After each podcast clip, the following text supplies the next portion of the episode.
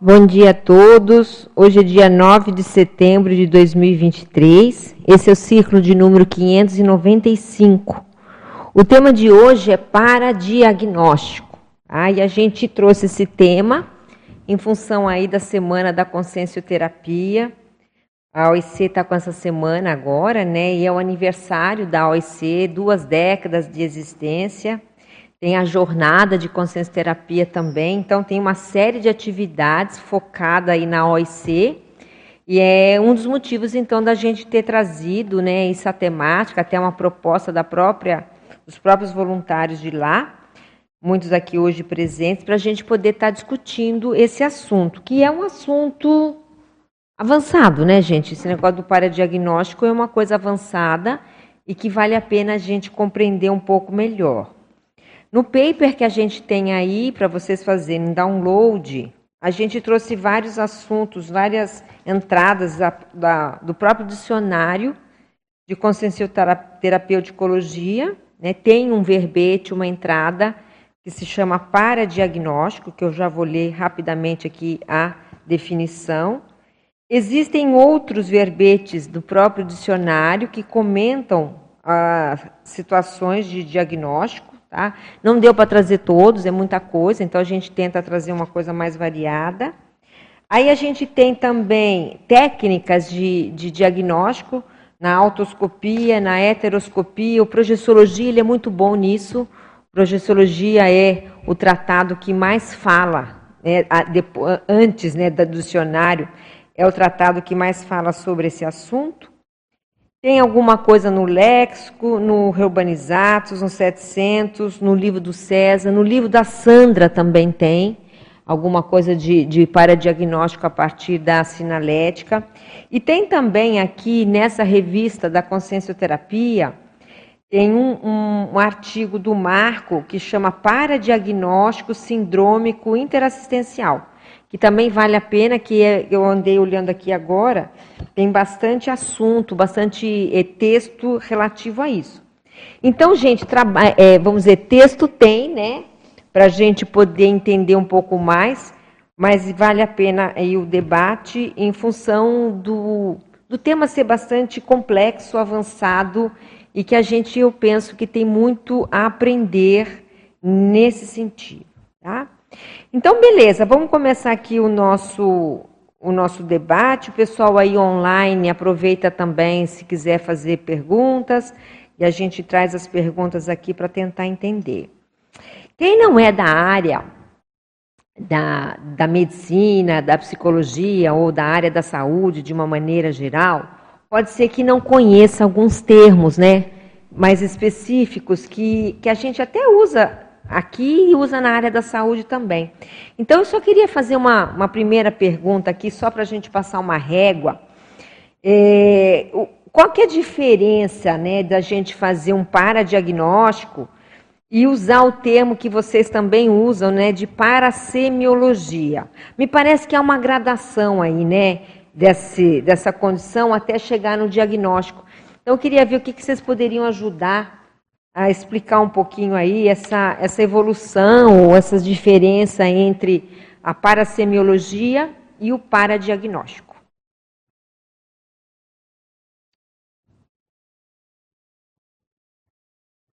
Alô, alô. Bom dia. Bom dia.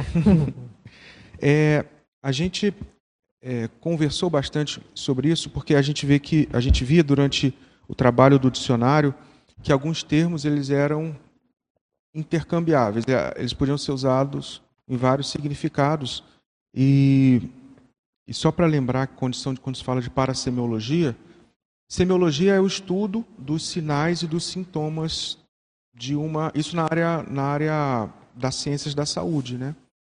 Semiologia tem vários tipos, o estudo dos signos, né? Da, isso daí é, tem, existem várias outras é, ciências é, e disciplinas que também estudam essa questão dos signos, né? Dos, mas aplicado à área da saúde, a semiologia é quando você estuda sinais e sintomas, aquilo que você apreende examinando e fazendo a abordagem àquela consciência. Quando você tem um processo parasemiológico, por derivação, por extensão, é quando é, os sinais e, sintoma, e sinais e informações parapsíquicas se juntam a esse processo. E a gente está usando sempre no dicionário o processo de abordar o outro como parasemiologia. Tá? Isso daí é porque tem gente que é, tem gente, tem pesquisadores, tem verbetes. O professor Valdo às vezes fala de autoparasemiologia, tá? mas por uma questão de, de de definição, de marcação do significado, é quando você, diante de algum objeto, você capta, você faz a abordagem pesquisística e você capta os sinais e sintomas, para sinais e para sintomas. Para daí chegar no diagnóstico. Para aí chegar no diagnóstico. E aí é, tem uma questão, até o por isso que a gente jogou luz nesse próximo, nessa próxima edição do dicionário, no, no, na questão da sindromologia que a gente está estudando, as síndromes conscienciais. Porque uma vez que você faz o processo de para a semiologia dos sinais e dos sintomas, é, você define diagnósticos relativos a esse universo, essa elucidação é, de um campo, de um campo dos sinais e sintomas de um, de um evoluciente. Isso é a, síndrome consciencial. É, por exemplo, é, quando se fala tem uma síndrome que é emocionalismo, é, como é síndrome do bebê chorão. O professor Valdo fala. Mencionou isso, síndrome do bebê chorão. O que, que precisa ter você olhando para uma consciência que tem que ter na síndrome do bebê chorão? Ela chorar. Não é. Vitimização. Vitimização. Isso, é, então, é, a parasemiologia está muito atrelada, esses sinais e sintomas apreendidos né, nessa abordagem pesquisística, é, sinais sintomas parapsíquicos, está muito atrelada a essa condição de definição de uma síndrome, síndrome consciencial. E é um diagnóstico sindrômico. Um diagnóstico, eu posso fazer diagnóstico, de repente, o Guilherme Kunz vai fazer um diagnóstico mater pensênico. Ele vai pegar sinais e sintomas, ele vai pegar uma série de indícios e, e encaminhamentos de pesquisa e ele vai definir um mater pensene. Uhum. É um uhum. diagnóstico mater pensênico. Então, existem várias. Você sempre tem que ver no, na questão do paradiagnóstico qual o universo que você está é, é, captando os indícios e fazendo uma síntese elucidativa daquele processo. Perfeito. Aqui na definição de vocês, só para a gente ler, tá? Definição de paradiagnóstico, vocês falam aqui, ó, identificação e determinação de doença orgânica, distúrbio, para patologia ou assédio interconsciencial, pelo exame parapsíquico de sinais, de sintomas, de parasinais e parasintomas do evoluciente. Quer dizer que, na verdade, vocês chamam de parasemiologia esse exame dos sinais, sintomas, parasinais e parasintomas. É isso, né, Marco? É, o paradiagnóstico, é, é o exame parapsíquico, a, o processo de examinar é a parasemiologia, quando você está aprendendo o uhum. processo. Uhum. Você está abordando e apreendendo o processo. Quando você fez uma síntese, identificou e determinou, é o paradiagnóstico. Ah, isso é para quem então estava aí acostumado às vezes com esse termo, vale a pena. Agora, vamos lá pensar como é que vocês, como é que a gente pode desenvolver essa capacidade de fazer paradiagnóstico. Que é que, como é que funciona isso e o que, que a gente precisa de habilidade, de capacitação para ir além do diagnóstico intrafísico, que é o que nos interessa aqui, né? Porque o diagnóstico intrafísico já sabemos mais ou menos como é que são aquelas perguntas, anamnese e tal. Mas a questão é como é que se vai além. Então vamos ver na experiência aí de vocês como é que funciona isso. Bom dia. Tem relação com o autoparapsiquismo lúcido, né, Mabel? Esse desenvolvimento desse autoparapsiquismo é, eu penso que primeiro começa com a autoexperimentação do, vamos dizer, do próprio autoconsciência terapeuta, né? A partir até do momento em que ele aprofunda sua consciência terapia, identificando ali para sintomas e para sinais, por exemplo, relacionados até aos outros veículos que não só o, o soma. E as, aquele campo que se forma no momento, por exemplo, de de um laboratório que ele vai aprofundar ali a questão da, da autopesquisa, da autoconsciência terapia. Em relação ao paradiagnóstico, em relação ao assistido, né? Também tem relação aí com esse, desenvolvimento do autoparapsiquismo lúcido. Ou seja, aprender a assimilar, né? acoplar, puxar para si a, é, ali a, a, questão dos sinais e sintomas da psicosfera ali do outro, e identificar isso, separar muitas vezes rapidamente o que é seu, o que, é que não é seu, né? e chegar ali no, nessa síntese. O que está acontecendo ali com esse evoluciente? Que companhias estão aí? Que traços ou manifestações é, intra e extrafísicas vão, vão falar mais dessa consciência aqui e agora, para ajudá-lo ali, né, a até ajudá-lo a ter também esse autodiagnóstico, né? Então eu acho que são é, isso é uma construção, é uma aprendizagem, né? É um desenvolvimento conseguir fazer esse paradiagnóstico, né, Mabel? É. E tem uma coisa muito séria, que é enfiar a mão na cumbuca do outro, né? Porque como que eu vou é, fazer o paradiagnóstico da consciência Mabel de longe, sem me, sem acoplar, sem me misturar com as suas energias, né? Sem perceber o campo que está em volta, sem até é, perceber aquele mal-estar de alguma consciência que esteja ali junto, né? Então, esse, esse fato é muito importante para o assistente, para o consciência terapeuta. É entrar com tudo.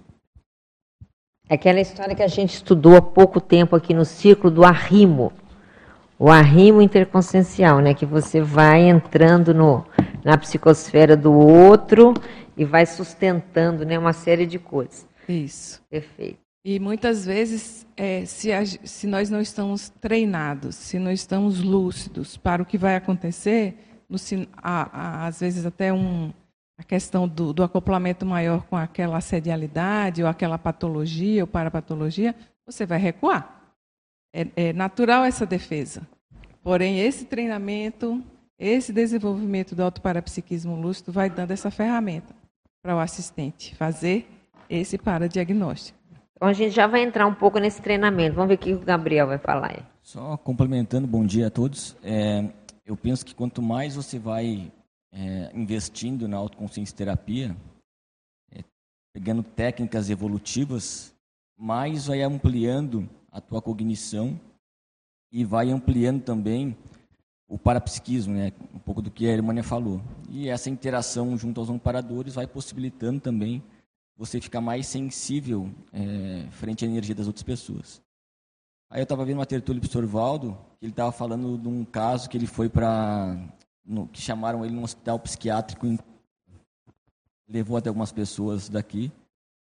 E ele chegou lá, ele não viu papel nenhum, não viu nada intrafísico das pessoas e ele acertou os, os paradiagnósticos, assim, os diagnósticos. Aí o pessoal ficou impactado com isso, né? E e aí ele nessa tertúlia ele explica o que que aí teve um investimento dos amparadores, tudo mais. E e aí depois ele ficou sabendo que todos os casos desse hospital aí deram os casos mais brabos para ele, né? Então é interessante, isso mostra um, esse processo do paradiagnóstico mais profissional. Então eu penso que a gente investir na autoconsciência terapia vai caminhar para chegar num nível mais daqui a algum tempo do com o professor Valdo, né? Entendi. De fazer a coisa mais brava e correta, né? Mais alguém aqui? Eu queria saber essa coisa do na prática de vocês, né? Como é que vocês desenvolvem essa, essa penetrabilidade, que é o que a Hermânia estava comentando, né? Essa coisa de você entrar no campo do outro, trazer informação, formular essas ideias e dar um, vamos dizer, um veredito, né? Que seria o diagnóstico propriamente dito. Na prática de vocês, como é que vocês têm desenvolvido isso no dia a dia, entendeu? Agora vamos não só na, na teoria, mas na, na, naquela relação que vocês têm aí com as pessoas. Vamos ver a Ju aí. Veja lá, fala de novo.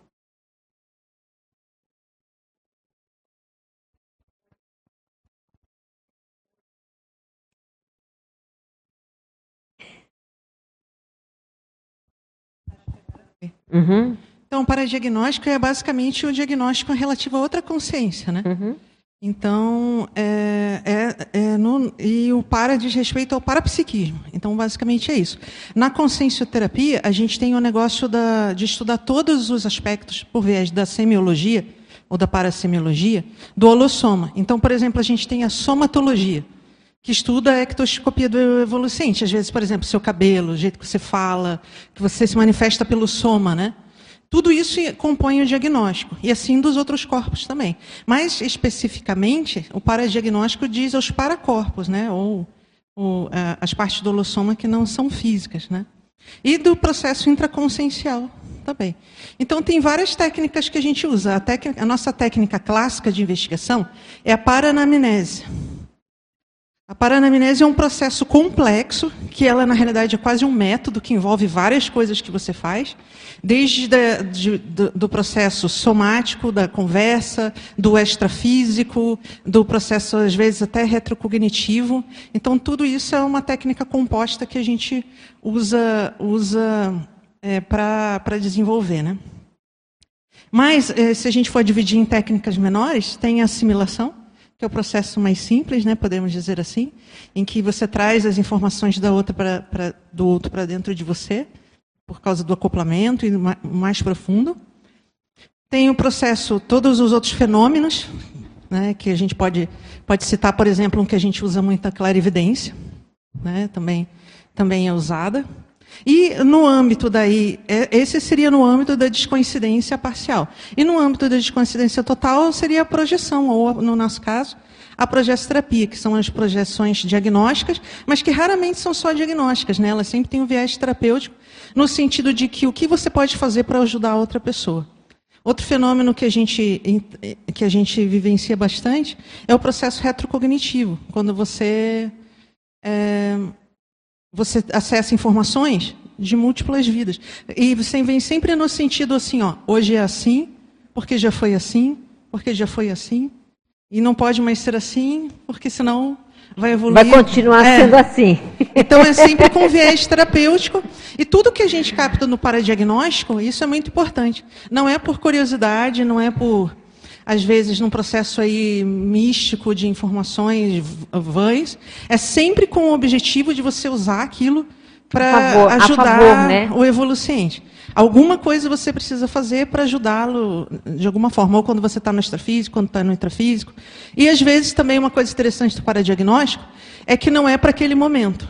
Você também tem que ter o discernimento de ver quando você vai usar aquela informação a favor do evoluciente. Isso também é um processo é, de ciência aí.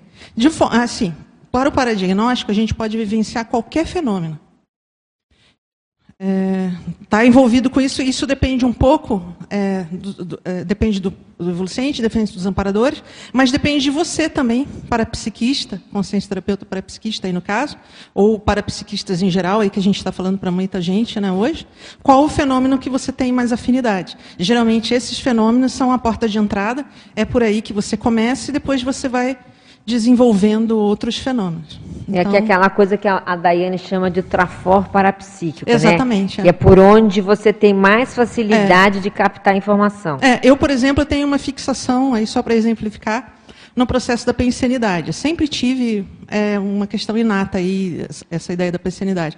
Então, quando eu comecei, eu não tinha clarividência muito, não tinha muitos fenômenos assim outros, mas eu sempre, eu comecei a perceber o que a pessoa pensava quando acoplava mais profundamente com ela. Ou ela pensa desse jeito. Uhum. Entender como que ela pensa, como que ela funciona. E aí eu pensava, no início eu pensava, será que isso é coisa da minha cabeça? Né? Porque não tinha experiência. Mas eu praticamente me desenvolvi na consciência terapia enquanto parapsiquista. Uhum. E depois, com o tempo, eu fui vendo, não, ó, a pessoa acabou de falar o que eu percebi que ela falou. Usou até a mesma palavra. Quer dizer, estava na cabeça dela mesmo e foi se desenvolvendo. Então, é, acho que cada, cada consciência terapeuta poderia escrever um livro sobre o seu desenvolvimento. É uma oportunidade muito grande. Seria interessante. Tem, um, tem a Daiane, tem o Gelson, mas acho que a Rosa tem uma pergunta em cima disso. É, eu, é uma pergunta que me, me, me deu curiosidade aqui. É, se, se, o parapsiquismo. Está tá funcionando? Tá. Se o parapsiquismo do evoluciente ajuda e contribui, como é que funciona essa junção do parapsiquismo dos terapeutas, dos consciencioterapeutas. Casado com o parapsiquismo é, do é. evoluciente. É, tá? Para quem não escutou no começo, a pergunta estava ruim o, o é. microfone, a pergunta da Rosa é se o parapsiquismo do evoluciente influencia no parapsiquismo do consciencioterapeuta. Ó, eu vou agora levantar questões aqui das minhas observações pessoais, tá? Uhum. Primeiro, se é ectoplasta, sim a meu ver, potencializa todos os fenômenos conforme é a presença do ectoplástico na mesma, então pode ter esse potencial, né? Não é que sempre vá ter. Segundo, as afinidades. É, é, eu experienciei isso até eu comecei a perceber nas dinâmicas, as consciências que te potencializam. E às vezes é uma pessoa que você nem convive tanto nessa vida e tem essa surpreendência. Às vezes a própria afinidade traz essa, essa facilidade. Porque o parapsiquismo o que, que é? Em última análise, é uma comunicação. Se eu tenho um maior lastro de comunicação com você, Uhum. Isso pode facilitar, né? Então é, é um. É um e é se, um, e se é o evoluciente é mais aberto, né? Energeticamente, é. pensenicamente, a gente tem também, do, ele se permite é. mais. A gente tem a questão, até tem esses verbetes do evoluciente aberto e fechado. É. Isso também com certeza. É, porque se a pessoa vem Desculpa. muito enrustida, até para você entrar intrafisicamente é difícil. Imagina, né? Inclusive, se é intermissivista, tudo isso a gente percebe diferença no acoplamento, o nível de amparo, o nível de interação, a facilidade de entrada, os insights, né? Quer dizer que também Existe... depende muito da interlocução ali de quem está, é, né? Existem vários elementos que são psi-bloqueador e psi-expansor no, set, no, no evoluciário, no set consensoterápico. O evolucente, certamente, às vezes, ele é psi-expansor e ele, às vezes, é psi bloqueador. Por exemplo, aquele o evolucente que chega e, claro, às vezes tem as suas companhias extrafísicas, seus credores, ele tem um holopensene com pouco foco. A assimilação é comum, e a gente até fala sobre isso, estratégias para você assimilou, e daqui a pouco, caramba, por onde eu começo? Eu acho que muita gente já experimentou isso, muitos de nós, parapsíquicos uhum. que a uhum. gente trabalha. Então, tem várias coisas que são psi-expansoras e psi-bloqueadoras. O amparo e o assédio do evolucente, o amparo e o assédio do terapeuta, o nível de homologia do colega. Então, todas essas questões influenciam no paradiagnóstico da, da, da consciência. Consciência, perfeito. Eu posso Queria... aqui falar, Marconi aqui. Ô, Marconi, Tudo você bem? também está do outro lado. É que eu prefiro ficar de frente que ficar de costa. É. Eu gosto de ver é. a pessoa frente a frente. Assim, até é, seria interessante, assim, eu, eu, acho, né, que as pessoas deveriam ficar de frente para quem está apresentando é. também. Mas o que eu queria, a consideração que eu queria fazer é com relação, quarta-feira foi apresentado um verbete e foi comentado aqui, eu assisti, que, por exemplo, lá dentro da, do agendamento da OIC, né, a pessoa que está agendando não sabe quem é o consciência terapeuta que vai atender. Quer dizer, é tudo a coisa, eu assim, eu acho que é mais voltada para Equipex, né, organizar isso, é o que eu penso. Não sei se eu estiver enganado aí, vocês me corrijam. Então, assim, nem sabe quem está agendando, nem o consciência terapeuta sabe quem vai atender. Eu penso, dentro dessa linha aí, dentro desse paradiagnóstico, quer dizer, quem vai atender tem que ter uma certa afinização, tem a ver com aquele evoluciente que vai ser atendido. Não é isso? Então, achei interessante essas colocações, tanto do Marco quanto lá da, da, da Juliana, né? nesse aspecto, né? a forma como vocês organizam esse atendimento. Então, assim, eu acho que é aquilo ali, aquele, aquele consciência terapeuta que vai atender, ele tem né, toda uma, não sei se seria bem a bagagem ou afinidade, né, para auxiliar isso aí. Eu acho que é, seria assim bem escolhido, eu acho mais pela Equipex, não é isso? E até uma dívida, né, Marconi? Nós estamos aqui para isso, né, no sentido da gente é, se reconciliar, né? Então, além disso tudo que você está falando, que os conselhos terapeutas têm em relação àquele evoluciente, às vezes é até uma oportunidade de reconciliação, entende? Sim. A gente olhar mais detalhadamente. E aí, realmente, ele, o Gelson do agendamento está aqui, né? Ele pode falar também, é. mas a gente utiliza essa técnica do triplo cego mesmo, né? É. que nem o consistoterapeuta sabe quem vai atender, nem o evoluciente e o agendador. Então, o evoluciente vai escolher aquele horário, é, a gente disponibiliza para ele. É, e isso... aí, essas, a sincronicidade vai acontecer de acordo com isso que você está falando. É, né? eu, eu, assim, eu não sabia que, que funcionava desse jeito, mas quando eu vi aquilo, eu achei isso muito inteligente.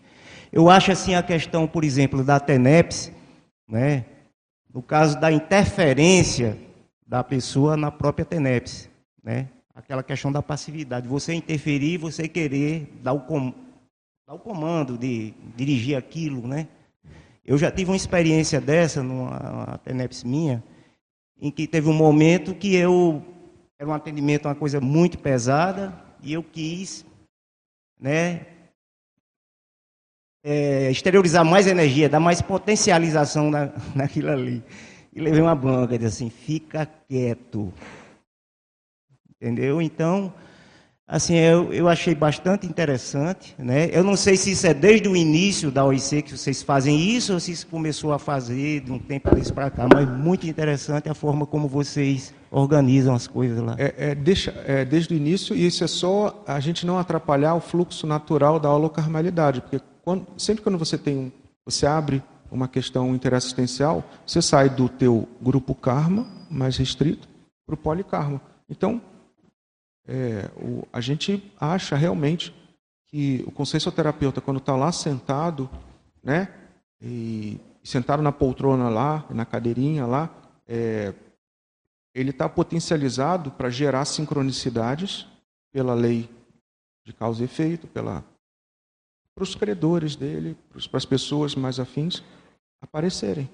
Então isso, tá, isso é muito é, né, a gente vê como a, lógico. a questão da, da sincronicidade, né? Não é nem só que nem o Marconi lembrou da Equipex e com certeza é. tem Equipex, mas tem um problema do do tacti, né, do, do natural, é, que, da coisa isso. que os afins se é, atraem. E o attachment que a, a Rosa está lembrando, então é natural, as coisas vão isso. se ajustando, né? isso. né? Acho que tem muito disso. Porque só, a... só complementando aqui, é bom que o Gelson vai falar, né, que ele está aqui presente. É interessante a gente saber essa vivência dele como agendador, as repercussões, como é tudo aquilo ali. Também tem, tem a ver também com quem está tá, tá agendando com você. É, exatamente. É interessante que a pergunta que eu é, a colocação e a pergunta que eu ia fazer para os consensos terapeuta também tem a ver com a tua colocação. Porque é, eu, a gente nota lá no agendamento, que nem o Marco falou, a gente faz de tudo para facilitar o evolucente entrar. Facilitar. Então, a gente nota que quando o evolucente se posiciona para fazer a consciencioterapia, aí o processo inicia. E aí o agendamento, com os fluxos dele já organizado, certo, com todo o processo de parasegurança, ele facilita e ajuda já o, o, o evolucente a chegar exatamente naquele consenso terapêutico que seria o processo é, dele, da demanda, e aí sim, talvez grupo kármico, tudo isso a gente nota. Principalmente, isso deu para perceber nas assessorias até fora do Brasil. Então, é, é muito. É, isso a gente nota. Então, mas a minha pergunta também vem a, vem a encalhar nesse sentido. O paradiagnóstico, ele tem início, fim? Ele tem momento de fazer só dentro do evoluciário? É percebido até antes do evolucente chegar? É depois do atendimento? Como é que é esse processo de formação do paradiagnóstico? Porque eu noto isso no agendamento. O evolucente, quando se posiciona, já existe aquele caminho para chegar até o atendimento. Então vamos escutar aqui a Daiane, daí a gente vai se posicionando nessa pergunta aí. Enquanto isso, o pessoal vai pensando aí para dar resposta para ele. É. Né? Mas eu estava pensando nesse tema, Mabel, no seguinte sentido: apesar dele ser um tema avançado, né, porque é totalmente dependente do parapsiquismo lúcido, no meu ponto de vista, me parece que ele é um tema antigo, no sentido de acompanhar a história da humanidade e de acompanhar a própria história do desenvolvimento parapsíquico mesmo. E aí eu fiquei pensando, o que, que mudou nesse meio tempo? Né? O que, que mudou quando nós todos estávamos lá mexendo com o parapsiquismo antigo para essa turma que está hoje com esse parapsiquismo novo, mas indo para essa vertente do paradiagnóstico. Né? Então, o que, que mudou? E aí eu fiquei pensando assim muito nesse trabalho que a OIC faz, no sentido de destrinchar as parapatologias. E o quanto que essa cognição, alguém usou essa palavra aqui hoje, o quanto que essa cognição nova, essas neocognições, elas influenciam, vamos dizer assim, no sentido de elevar o patamar desses paradiagnósticos hoje. Né? Coisa que às vezes no passado lá se usava uma determinada técnica, com essas neocognições hoje, o patamar do paradiagnóstico ele subiu, ele aumentou. Então eu estou ouvindo aqui a turma falar e estou pensando nisso, né? É avançado, ao mesmo tempo é antigo, mas hoje essas, essa, esse trabalho de destrinchar as parapatologias, para mim, é o que mais ajuda no desenvolvimento desses, desses paradiagnósticos. Você está dizendo dessa coisa de trazer a cognição explícita sobre a patologia consciencial. É isso que você está falando? Exatamente. E aí a combinação com o parapsiquismo cada vez mais lúcido agora leva o paradiagnóstico para outro patamar que antes não era possível, mas que agora é. Agora é possível. Vamos ver o que, que eles pensam aí, Daiane, disso. É, e tem a pergunta do Gelson. Uhum. Só começando aqui pela Daiane, eu acho que tem vários elementos aí que são diferentes né, do passado para agora, mas para mim o principal é o processo da cosmoética. Eu acho que o que é, nós estamos aprendendo agora e estamos entendendo de uma maneira mais profunda, mais abrangente, pelo paradigma consciencial é o uso da, da, da cosmoética. Que no passado eu, acho que na questão parapsíquica, inclusive da, da, da saúde, aí, da, dos, dos diagnósticos e paradiagnósticos, muitos de nós escorregamos. Então eu vejo esse elemento e o outro é, é a profissionalização dentro do paradigma consciencial. É a cientificidade. Você faz um curso intermissivo voltado para aquilo, já começa a estudar isso já nos parambulatórios antes de ressomar. Aí vem para cá nessa condição, e aí vai se especializando com, com a calibração da, da, da autocosmoética, da, da cosmoética no geral, e aí o, o, profissionalismo de você de você estudando dentro, porque a gente, é, apesar do conhecimento parapsíquico, nesse nível de organização dentro do paradigma consciencial, eu vejo que só nessa vida que a gente está tendo esse esse entendimento mais abrangente, mais coerente, mais coeso, esse corpo de conhecimento da, da conscienciologia.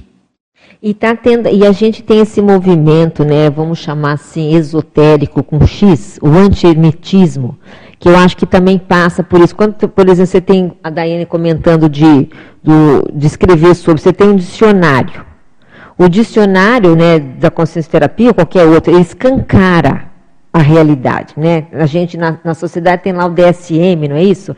Então, quando você escancara e você compartilha o conhecimento a favor do outro, eu acho que isso faz toda a diferença, né? Para isso que você está falando, que é o processo da cosmoética, mas é o processo também da pessoa, ela, ela, ela ir um passo além do que ela fazia no passado, né? eventualmente fez no passado, né? Eu acho isso interessante de ver esse contínuo das iniciações. Ela, tem só um aqui, ela daí eu passo para você, Marco. Pode falar. Não, pode ficar com o microfone, Marco. Ela está com outro. Na hora que ela colocou, fez essa colocação, logo me veio a questão do paradigma consciencial. Eu vou responder parecido com o que o Cristóvão falou, mas com algumas diferenças. O que eu vejo é assim, é na mesma linha. Na hora me veio essa questão, que isso muda tudo, quando a gente trabalha em prol de um paradigma que está pensando em evolução, junto com os amparadores, ombro a ombro, numa proexis grupal, é, a gente tem um upgrade né, na hora. Então, assim, ah, às vezes as pessoas falam, nossa, mas a pessoa está fazendo uma atividade, está com um parapsiquismo tão expandido, tão desenvolvido, mas a gente sabe que também tem muita ajuda né, de um parador que está interessado. E aí eu vejo que a medida, a métrica que vai fazer a gente conseguir acessar isso mais ou menos, aí tem a ver com o jeito que o Cristóvão começou. Eu vejo que tem a ver com a cosmoética. A gente percebe muito isso. Se a intencionalidade ela não está assim, é, em dia, a consciência terapia não está em dia, o acesso ao evoluciente ele vai ser menor. Então a gente sabe que hoje na consciência terapia, se o consciência terapeuta ele não tem um nível de autoconsciência terapia, o trabalho dele fica em xeque. Isso é bem óbvio assim para nós. Por isso que a gente cuida muito disso, dessa parasegurança, a parasanidade. A gente tem muita regulação em torno disso. É, então é isso que eu queria falar. Não, isso lembra, né, a realidade da conscienciologia. A gente está falando hoje dos, dos consciencioterapeutas, mas o docente que vai para a sala de aula também furado, ele não consegue. Ele vai dar uma aula superficial.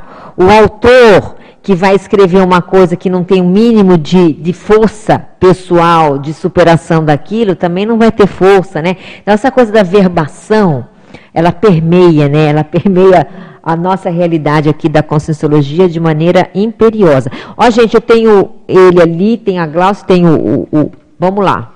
É, e tem um. Tá. E tem a, não, e tem a pergunta do Gelson ainda que não quer calar. Complementando aí a. Acho que vai as duas perguntas, né?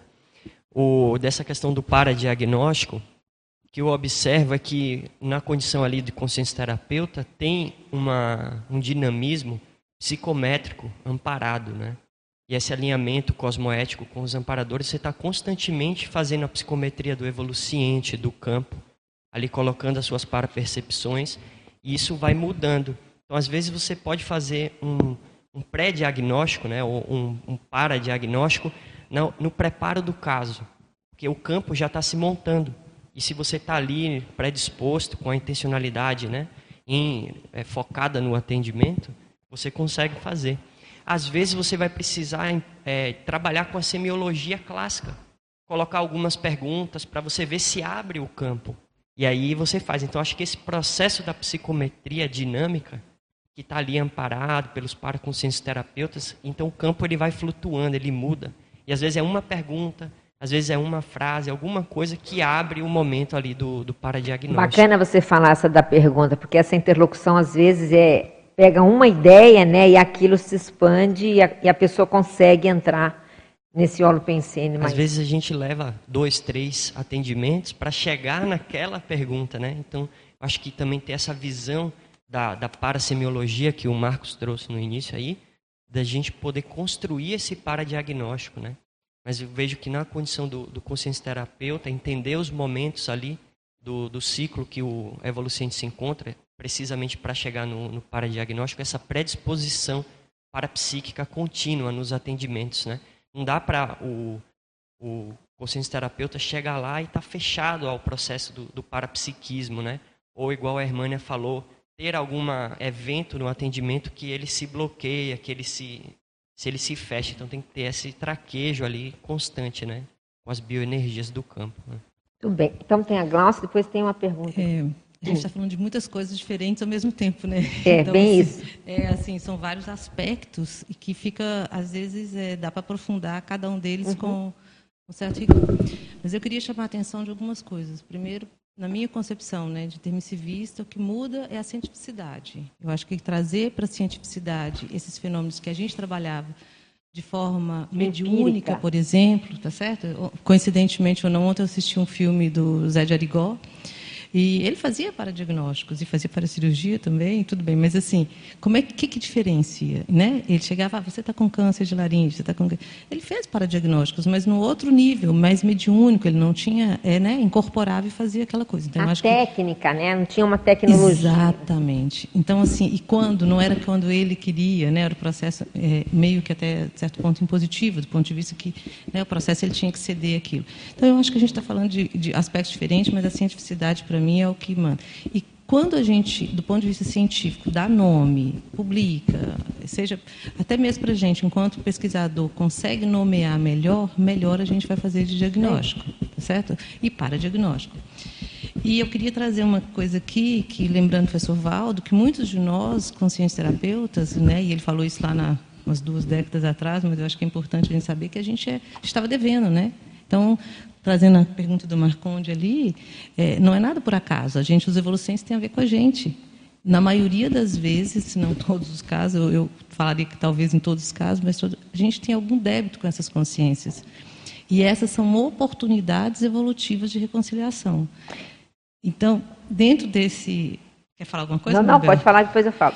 Dentro desse, eu acho que todos nós, consciências terapeutas, devemos ter N exemplos, mas eu queria trazer um que eu estava no atendimento, eu não sabia o que fazer, não sabia, e, e, e, eu evoquei os amparadores assim de uma forma bem ostensiva, me ajuda, eu não sei o que eu posso fazer.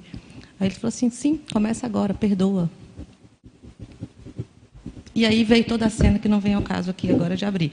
Então, para a gente ver que a gente está nessa, nessa dimensão, é para a gente ajudar limpar a nossa ficha, ajudar uns aos outros e evoluir. Então, não tem outra forma. Se a gente quiser fazer isso, para diagnóstico em alto nível, então a gente tem que estar aberto para isso, ter amparo, entrar em conexão com os. Com os e, aí, e aí é isso que o Lucas falou. A gente vai depender, Luca, né? Vai depender de vários, vários atendimentos. Tem, aí o Gelson fez a pergunta: tem princípio, meio e fim? Sim, mas nem sempre no mesmo dia, na minha opinião. Então, você tem um princípio de você identificar o caso, tentar assimilar, você tem hipóteses diagnósticas, você vai atendendo, vai crescendo. E pode ser que você entre no atendimento e com cinco minutos a gente faz o diagnóstico, só que aí tem aquela questão que a Juliana trouxe. Nem sempre a gente pode falar naquele momento. Você entende? Aquilo às vezes não é hora. Então, aquela história de cada caso é um caso, né? Na resposta do Gelson ali. Cada caso é um caso. Não, eu estava lembrando, quando você estava falando, vou fazer, passar a pergunta aqui para o Marcelo, mas eu estava lembrando daquela história. Uns devem mais informação, outros devem mais assistência, outros devem os dois. A gente paga como pode, né? Não é assim? Porque uns negaram assistência no passado, outros negaram informação, outros negaram as duas coisas, e entre outras. Tem gente que negou dinheiro, enfim. Então, tem uma série de coisas que precisam ser levadas em consideração e que faz a pessoa estar onde ela está naquele momento, né? De, de, de recomposição grupo kármica. Fala, Marcelo, tem uma pergunta aí. Isso, é, Mabel, então, bom dia a todos. Antes de fazer a pergunta, queria fazer um comentário. Né? Tem três perguntas do Eduardo Dória, que é o nosso telecirculista é, assíduo. Mas o comentário que eu queria fazer, a gente está aqui frequentemente né, participando do círculo, e a gente percebe, pelo menos aqui, é, é, uma diferença bastante grande em relação ao Holopensene e a participação da Equipex. Né? Então, eu não sei o que, que os colegas pensam, que está sempre aqui no círculo, mas tem uma diferença bastante significativa. O que eu vejo é assim, eu posso fazer uma parêntese, hoje de manhã eu estava pensando nisso. A gente teve em julho o pessoal aqui da Simvex. Depois, em agosto, a gente teve o pessoal da Juriscom. E agora a gente tem o pessoal da OIC. Toda vez, no meu modo de entender, tá, Marcelo, que vem a equipe de uma especialidade e de uma IC, a Equipex chega e se cria um holopensene específico. E ele é bem perceptivo para quem está no círculo sempre. Pelo menos eu penso assim. Da Sinvegs era um padrão, da Juriscons foi outro, cada um dentro da sua especialidade, né? Mas o que eu quero chamar atenção, que você está chamando atenção, é a força do grupo a força do holopensene de cada grupo que aparece aqui. Porque vem, vem as consins e as consiex, né? Eu acho Exato. isso bem interessante. E assim, do ponto de vista da, da, da Equipex, assim, né, já foi comentado aqui pelos colegas, mas o que eu percebi aqui no campo e da presença dessa Equipex, eu vou citar duas características bem marcantes, é a paratecnicidade e a ortopensenidade. E aí bate com o que os colegas comentaram, né, sobre a questão da cosmoética, etc. E isso me chama atenção no sentido do nível de profundidade que essa Equipex consegue trabalhar.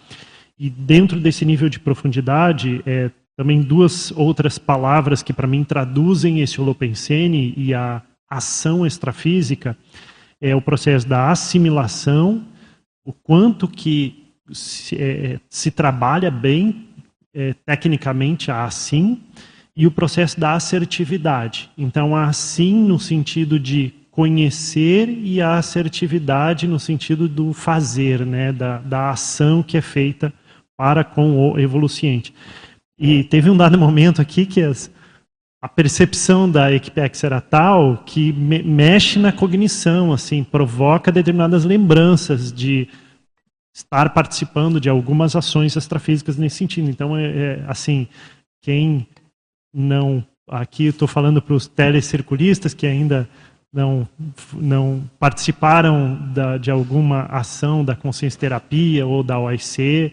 Eu gostaria de, não sou da OIC, mas gostaria de fazer um convite a todo mundo que puder participar das, da, de se tornar um evoluciente, de fazer consciência terapia, de visitar a OIC. Nós estamos na semana da OIC, eu acho que tem uma série de atividades também gratuitas para quem está aqui em Foz do Iguaçu eu acho que vale a pena participar. Mas a pergunta, então, é, o Eduardo Doria mandou três perguntas, eu vou fazer uma pelo menos aqui, já que tem bastante gente aqui fazendo pergunta. nas três últimas linhas da proatividade evolutiva, página 4. Uhum. Como diferenciar esses parasinais e sintomas tão comuns em tantos pacientes no dia a dia clínico entre doenças comuns e o heteroassédio?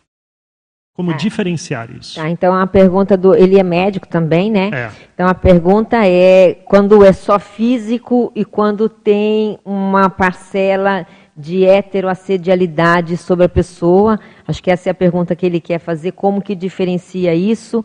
Vamos ver se os colegas aí podem ajudar nas técnicas que vocês utilizam.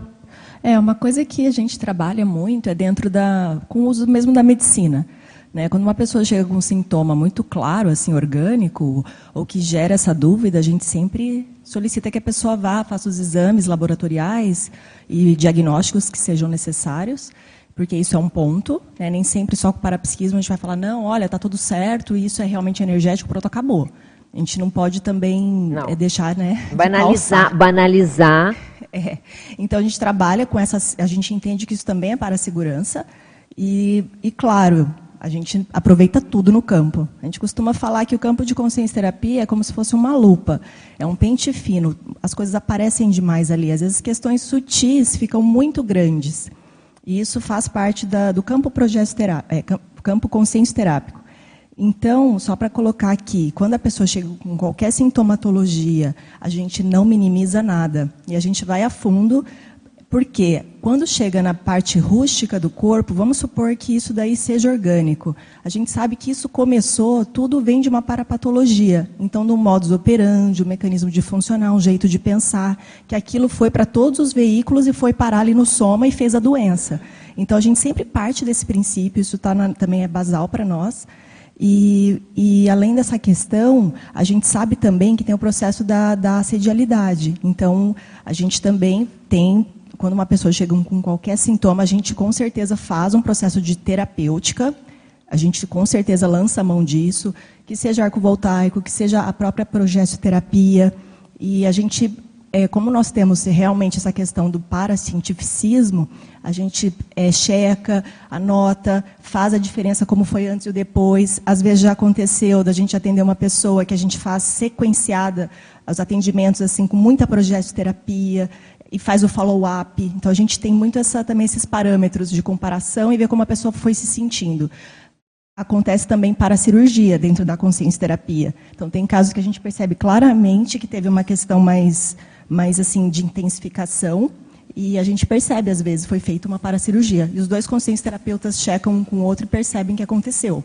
E a pessoa sai diferente, depois conta o que aconteceu. Então, varia bastante. Aí vai da, da experiência e disso, de anotar e checar. Sinalética ajuda muito também. Então, é, esse assunto é bem interessante. Só nesse caso, provavelmente ele estava perguntando na rotina dele, é, talvez como médico, né? É, então eu vejo que tem a ver com tudo isso que foi falado, no sentido dele desenvolver é, o auto-parapsiquismo, as sinaléticas, para talvez conseguir ter um nível maior de profundidade nos próprios diagnósticos e nos paradiagnósticos, porque às vezes tem lá alguma informação que ele pode não estar tá captando pela medicina convencional, mas talvez ele possa, pelo parapsiquismo, ampliar isso daí. Então, é, eu acho que é o desenvolvimento e mesmo. Acho, né? E acho que a, a grande, quem sabe, o mais difícil é quando tem aquele caso que a pessoa é tão autoassediada que não existe nem heteroassediador e, e você consegue identificar isso. Eu lembro de casos assim, né, de que chegava aqui e o professor falava assim, ela não tem assediador, é ela sozinha. É ela com ela mesma. É, e só para comentar, tem vários consciência terapeutas médicos. A gente não pratica consciência terapia no exercício médico, tá? Uhum. É, a gente realmente tem que separar, isso é bem importante. Não dá para misturar as estações. A gente trabalha na consciência terapia com o Equipex, é o paradigma consciencial. E a medicina é, é totalmente, diferente. é bem diferente, né? E aí, para ele, no dia a dia, a sugestão que fica é ele pensar como ele pode melhor ajudar esse paciente. Acho que isso já ajuda bastante.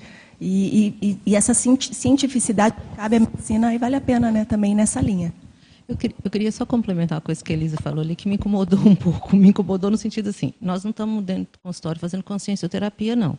Mas uma vez eu perguntei para o professor Valdo, como que a gente podia fazer para atender melhor os pacientes do ponto de vista de consultório? Lá no, na SOCIM. Na SOCIM. Tá. E ele respondeu para mim: eu utilizava de todos os recursos que eu tinha, que eu tenho para ajudar aquele, aquele paciente.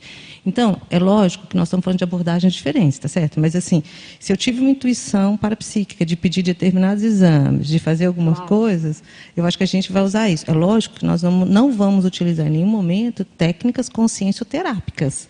Tá certo? Eu queria deixar isso claro, porque senão parece que assim, eu estou lá na medicina e estou intrafisicalizada. Não é isso, tá? Eu, eu, pelo menos eu vejo assim. É, então, não, até queria. Tá certo? É, até porque, assim, eu acho que é bom a gente deixar é. isso bem claro, senão a gente dá a impressão de que eu não utilizo de outros recursos para ajudar Olha, aquela pessoa. É, eu só que só para complementar é que assim a gente vivencia o paradigma consciencial. Então, assim, não é que a gente é uma pessoa num lugar e vira uma pessoa completamente diferente de outro lugar. Isso a gente sabe. A gente é a mesma pessoa e a gente tem parapsiquismo, mas a gente não mistura assim nesse sentido, não usa a técnica da consciência terapia mas foi muito rico esse sim, esclarecimento. Sim. Não, até na própria faculdade, quando a gente vai dar aula, você não vai dar aula de Conscienciologia dentro da sala de aula, você está dando aula de outra coisa. Mas é lógico que às vezes você vai atender um aluno, você começa a exteriorizar energia, porque a própria situação exige. Você não vai ficar falando, olha, agora estou exteriorizando. Não, eu, Ele para, fecha os olhos. Não é isso, mas a coisa vai acontecer, né? E o médico, ele, ele, faz, ele faz, eu vejo comigo e com colegas também, fazem assim, né, no consultório, nos atendimentos, né.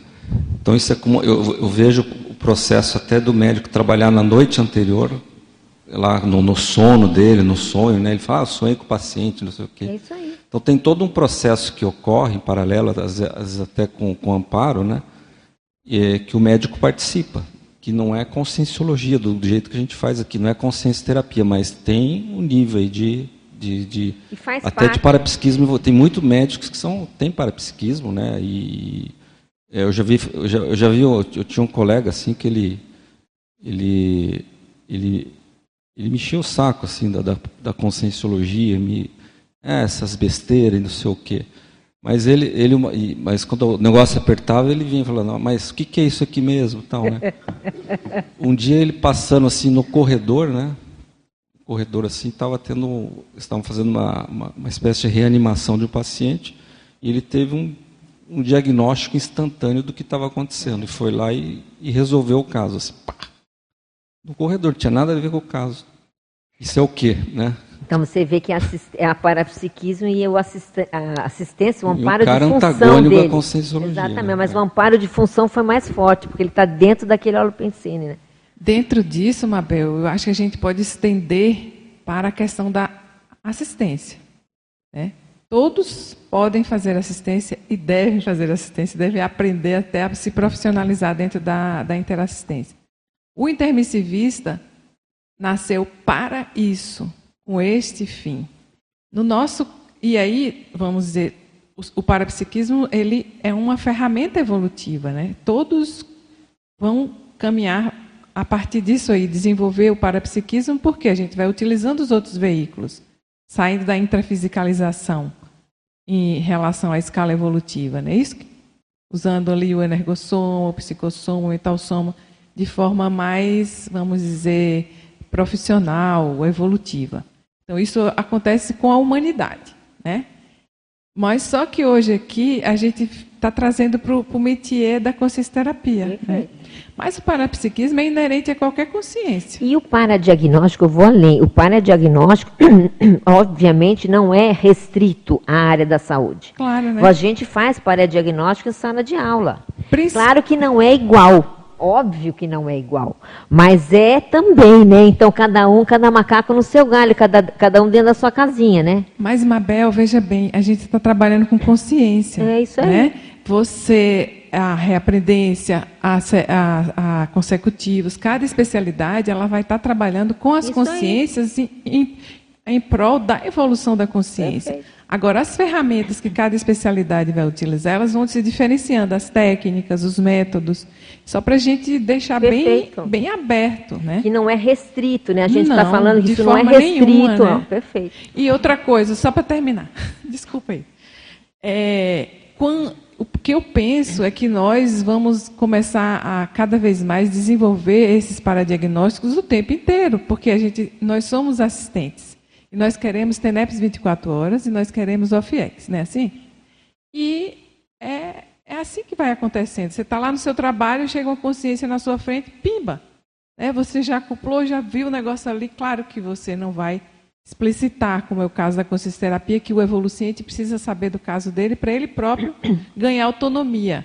Mas dentro daquilo ali, dentro do seu métier de assistente, aquilo acontece, vai acontecendo em várias horas do seu dia. E você pode fazer assistência? Claro que sim. Está né? Tá ali pronto. É que, às vezes chega um parador, a energia começa.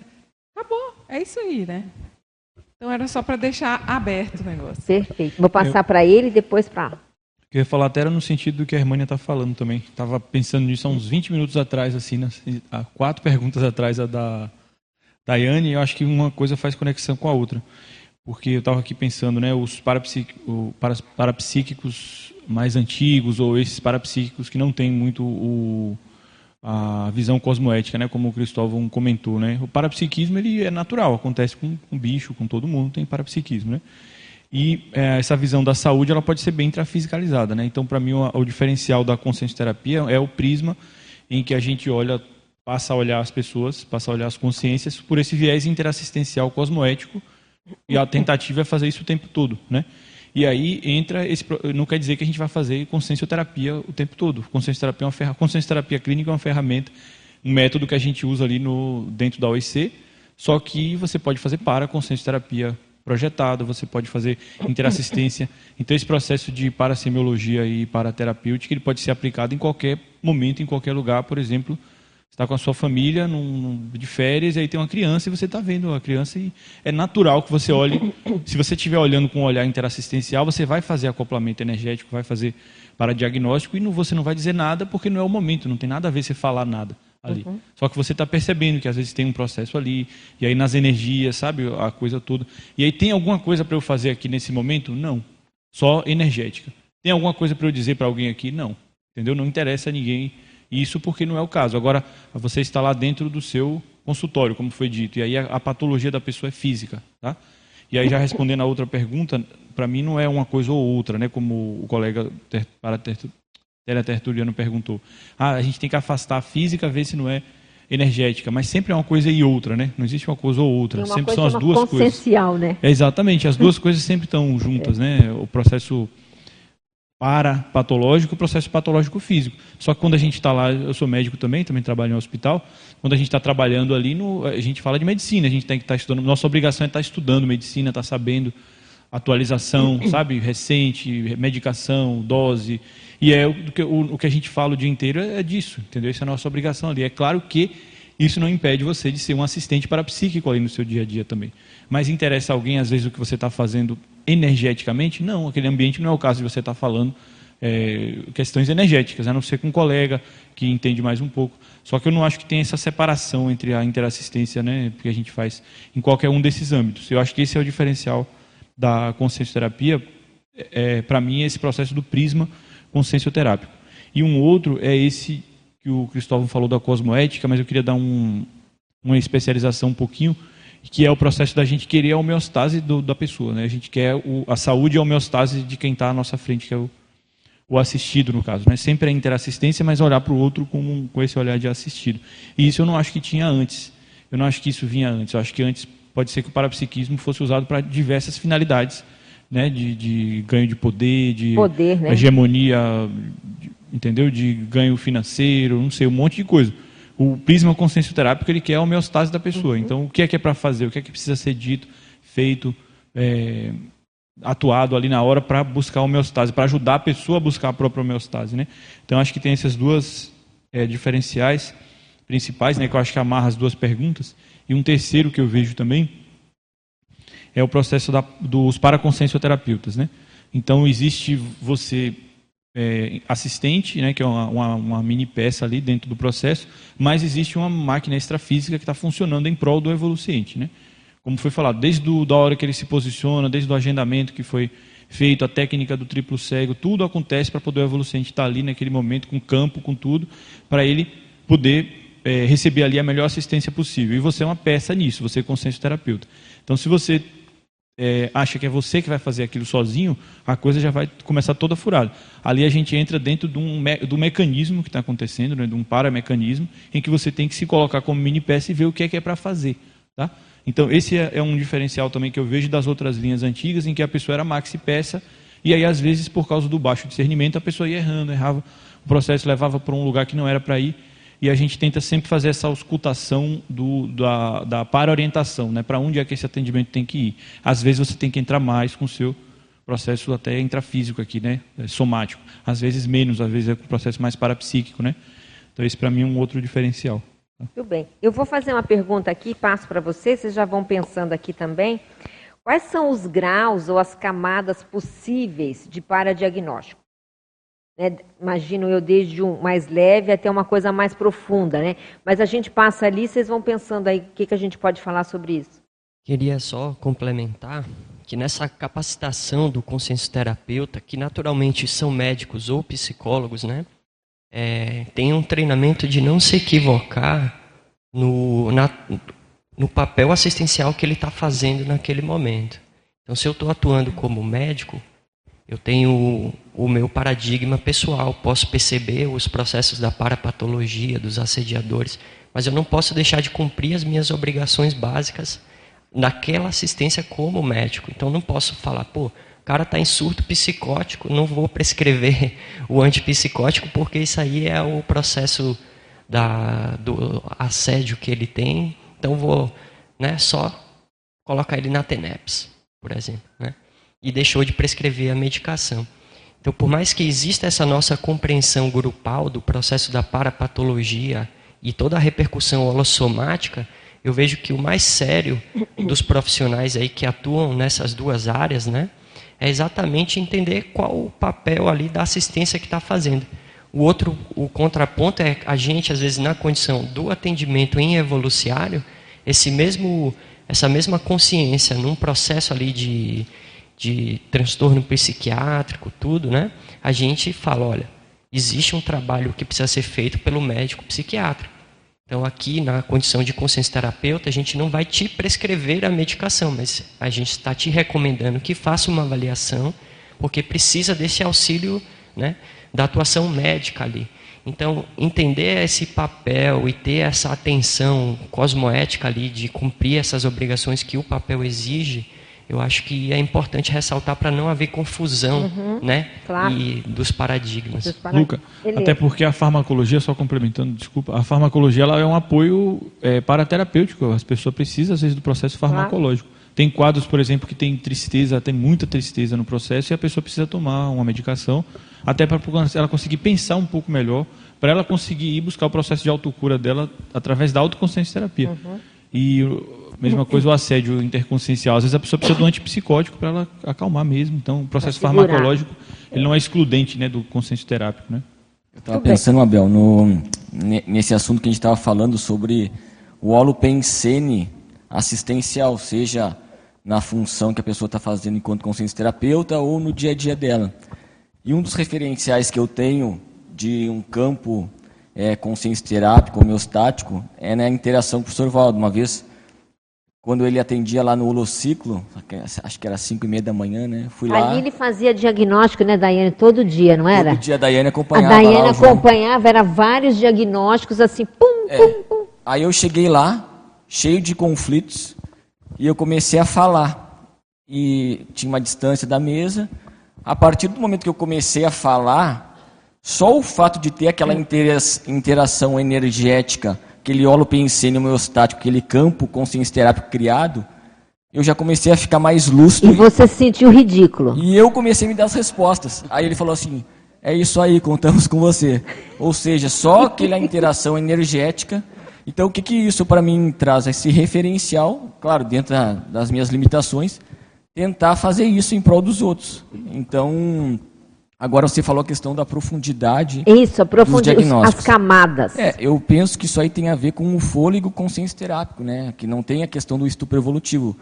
Se o evolucente ele está aberto, predisposto a ampliar, eu penso que vai ter um, um, é, um, um processo de aproveitar esse momento. Mas assim, do ponto de vista parapsíquico, qual, qual se é que existe, né? Qual que vocês acham que é o ápice do paradiagnóstico? Né? Na hora que vocês estão entrando ali, quando que vocês acham assim? Você fala, não, ali foi o, o auge desse paradiagnóstico em termos parapsíquicos. Eu não sei se é o único, mas tem outra, tem uma das variáveis é quando o consciência terapeuta consegue adentrar em alguma coisa na holomemória da pessoa que está sendo assistida. Era a minha, a minha, a minha opção era essa, mas eu não sei. Tá. Eu vou contar um caso aqui rapidamente, obviamente sem dar maiores detalhes, em função da questão do sigilo consciência terápico. A gente estava fazendo um atendimento. Nesse atendimento, a gente estava mexendo com energia com a pessoa. A pessoa estava bem encaminhada e naquele nível que a gente estava enxergando até aquele momento, estava tudo tranquilo, a coisa estava caminhando bem na, na, na demanda que ela estava sendo atendida. Aí a gente estava mexendo com energia com ela no último dia dos atendimentos. Estava mexendo bastante energia, a técnica da progesterapia.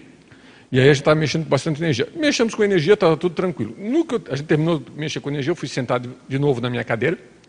Aí, quando eu sentei na cadeira, eu comecei a cognitivo que envolvia as situações que tinham demanda da pessoa.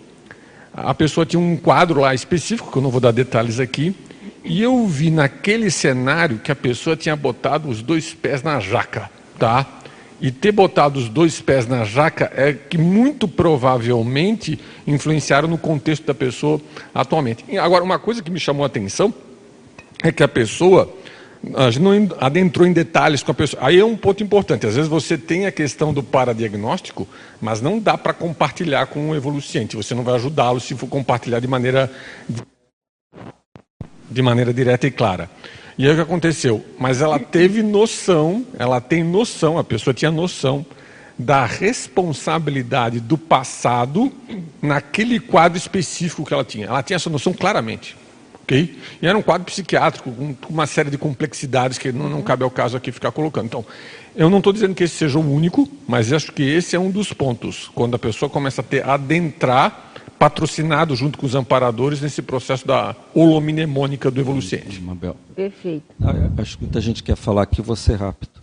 É, eu, eu vejo assim, nesse aspecto mais essencial, é o processo da necessidade do assistido naquele momento evolutivo. É, é o contexto muito específico da necessidade, é, o que o, aquele evoluciente precisa, o que está travando ele evolutivo, tem uma coisa muito específica do, do assistido, do evoluciente.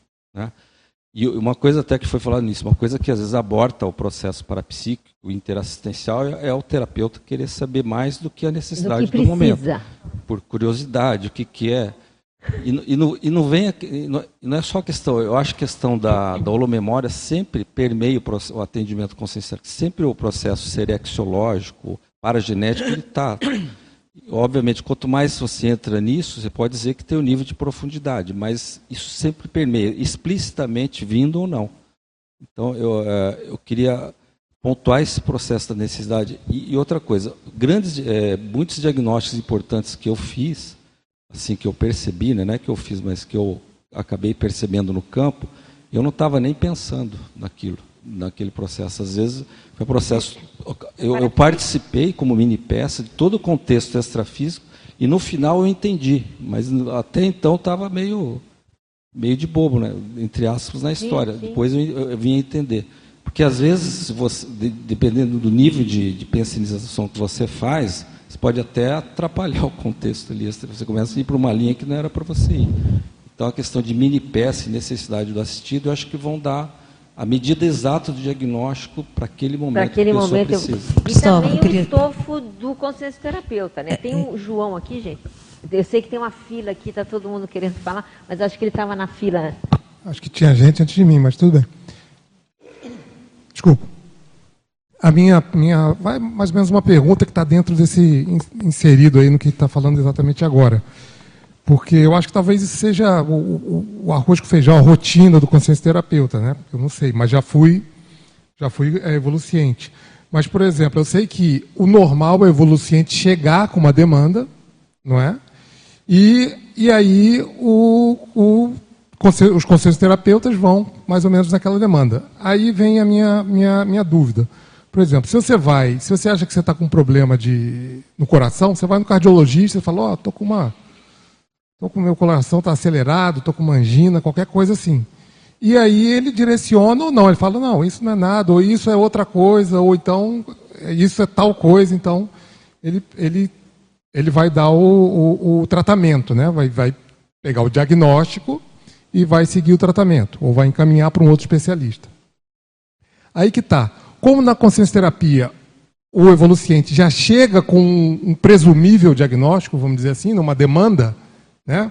o problema dele é tal, talvez ele não tenha o termo técnico, mas ele, ele sabe o problema que ele, que ele quer tratar. E aí chega o, o consenso terapeuta, os consensos terapeutas e vão chegar num, num paradiagnóstico, vamos dizer assim, vão chegar num paradiagnóstico que não, às vezes não casa com o, o diagnóstico, o autodiagnóstico do, do, do evoluciente, né? Como é que essa, essa demanda se encontra com o tratamento prioritário, vamos dizer assim, né? Porque se ele às vezes chega com ele o diagnóstico. Tá, ele foi para comprar melão e teve que trazer uma melancia. Exatamente. ou, então, é, ou então ele queria comprar. O problema dele era a uva. Ele falou, pensou que era uva, mas o negócio era jaca. o negócio era entendeu? bacalhau. Era tá. jaca. Então, então eu sei que o consenso terapeuta não vai ficar na uva se o problema é a jaca, é muito maior, né? Então vamos juntar essas duas perguntas, essa do João e quem queria conversar dessas camadas que, o, que vocês estavam comentando. Vamos ver se a gente consegue chegar aí. Mabel, olha aqui.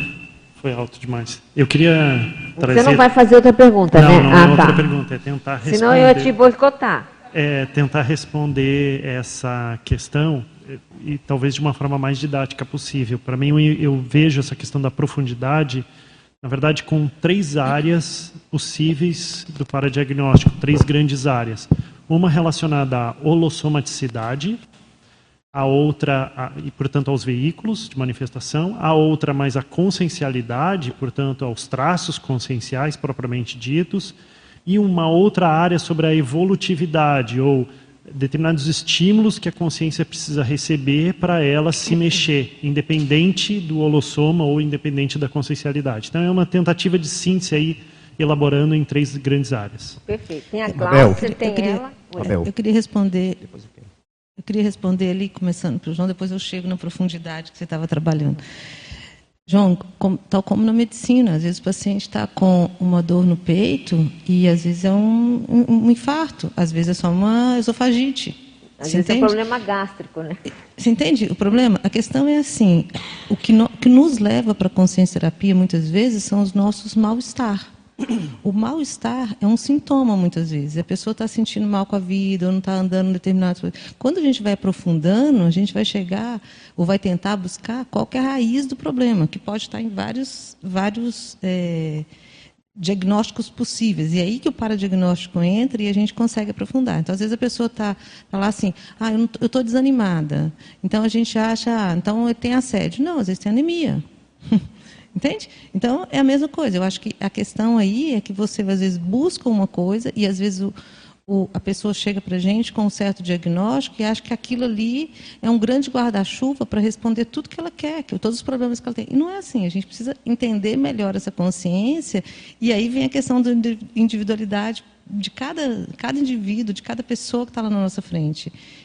Não sei se eu me fiz clara.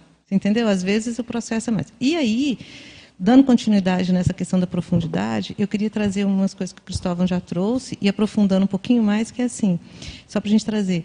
E a, nós mesmos, a gente fala daquelas camadas, né? Às vezes já teve evolucientes que já estavam com paradiagnósticos bem informados, já, aquela situação já estava resolvida, estava prestes para outra pessoa falou, não, mas eu tenho mais uma demanda, eu quero aprofundar tal coisa. E aí vem outros paradiagnósticos. Então, por isso que eu acho que depende, alguém falou aí do fôlego consciencioterápico né, e abertura do evolucente. Então, eu penso, eu penso que nós podemos ter paradiagnósticos ainda até virar consciex livre, entende? A gente vai ter fissuras, problemas, coisas para a gente resolver ainda. Então, a profundidade do paradiagnóstico, para mim, defende, depende do nosso nível evolutivo. É a minha, é a minha hipótese. Da sua mundividência, da capacidade é, de perceber. Exatamente. Abel. Eu só queria, é, só queria só fazer um adendo de uma situação que a gente vê também, às vezes, a pessoa chegar e falar, eu não tenho demanda. Isso é bem... Você quer falar, Ju? Pessoa, A pessoa fala, às vezes, eu não tenho demanda e vim porque eu quero aprimorar alguma questão. O que, que vocês veem em mim? Né? Isso acontece, isso não é infrequente. E sempre vão ter coisas. Né? E a pessoa, quando a gente começa a conversar, aparecem coisas, porque é difícil a pessoa não porque, ter nada, nada. Porque né? nós temos sempre alguma coisa a ser burilado. Tem a Ju, tem o Marcone, né, Marcone? Eu queria falar dessa, explorar um pouco mais essa questão aí do paradiagnóstico dos tipos, dos níveis, dos graus, que eu acho que isso aí, acho não, né? Isso interessa a todos nós que estamos evoluindo. Que quem é um assistente que não faz, não, o paradiagnóstico não entende, né? O que está fazendo ou, ou outra consciência, né? Então, assim, do ponto de vista cronológico, que a gente observa na consciência terapia, o diagnóstico pode ser retrocognitivo, pode ser da situação presente, ou prospectivo, futuro né, pré-cognitivo, que para a gente se junta com a questão. Isso, isso do, é uma tipologia que é, vocês fazem? Tá. Do, para de, do, para, do paraprognóstico, que é a evolução clínica provável e as suas percepções relacionadas a isso. Né? Do ponto de vista holossomático, ele pode ser de cada corpo individualmente, ou você pode perceber a doença, o distúrbio, o incômodo do evoluciente afetando todos os corpos numa forma de mecanismo. Então já é uma forma mais avançada. Do ponto de vista do indivíduo, pode ser só dele, pode ser parasocial e social, ou seja, como a doença dele, como aquele trafar influencia o grupo é, próximo, o grupo karma, até pode chegar até a questão de repercussões é, policármicas. Né? Do ponto de vista da estrutura consciencial, pode ser, você pode fazer o paradiagnóstico do trafar, de uma condição ali isolada. Você pode fazer o paradiagnóstico da etiologia, dessa vida ou de outra vida, de, ou seja, como é que começou aquele problema. Ou ainda um diagnóstico que a gente está muito interessado hoje em dia no EC, que nós vamos fazer até uma edição extra do dicionário, que é o, é, a, o paradiagnóstico ou diagnóstico sindrômicos.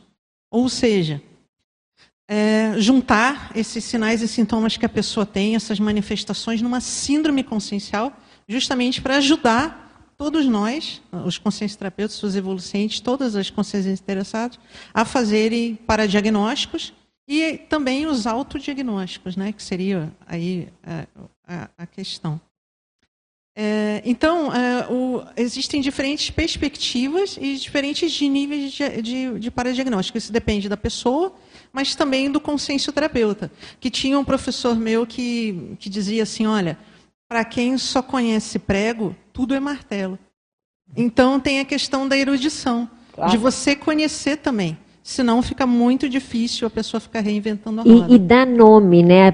A gente precisa dar, dar nome à patologia, nome. porque senão essa patologia mas, ela fica muito. Mas, Mabel, eu coloco até um adendo, gostaria de fazer uma coisa para você. Antes de você dar um nome novo, procura para ver se alguém já. Se já não tem esse nome existente, então, né? Então eu só queria trazer claro, isso para ampliar claro, um pouco claro. a questão dos diagnósticos. Perfeito. Não, está um pouco fora do, do, do assunto, mas está é, avançando e eu não, não consegui ainda, porque eu dei a oportunidade às outras pessoas a falarem. Tanto o Marco quanto o Guilherme, também na colocação dele, falou em triplo cego, a técnica, né? E eu gostaria que aprofundasse, explicasse direitinho como é que funciona. Quem quer falar? O Gelson.